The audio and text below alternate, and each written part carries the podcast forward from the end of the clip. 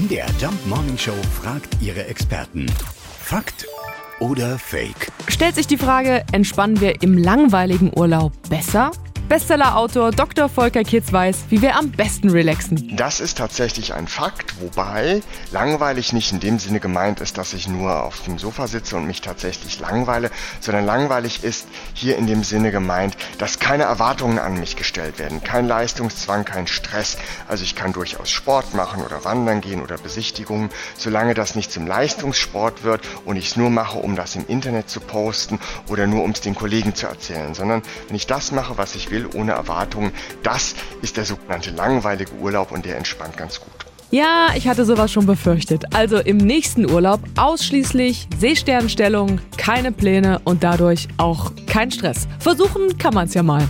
Fakt oder Fake? Jeden Morgen um 5.20 Uhr und 7.20 Uhr in der MDR Jump Morning Show mit Sarah von Neuburg und Lars Christian Kade.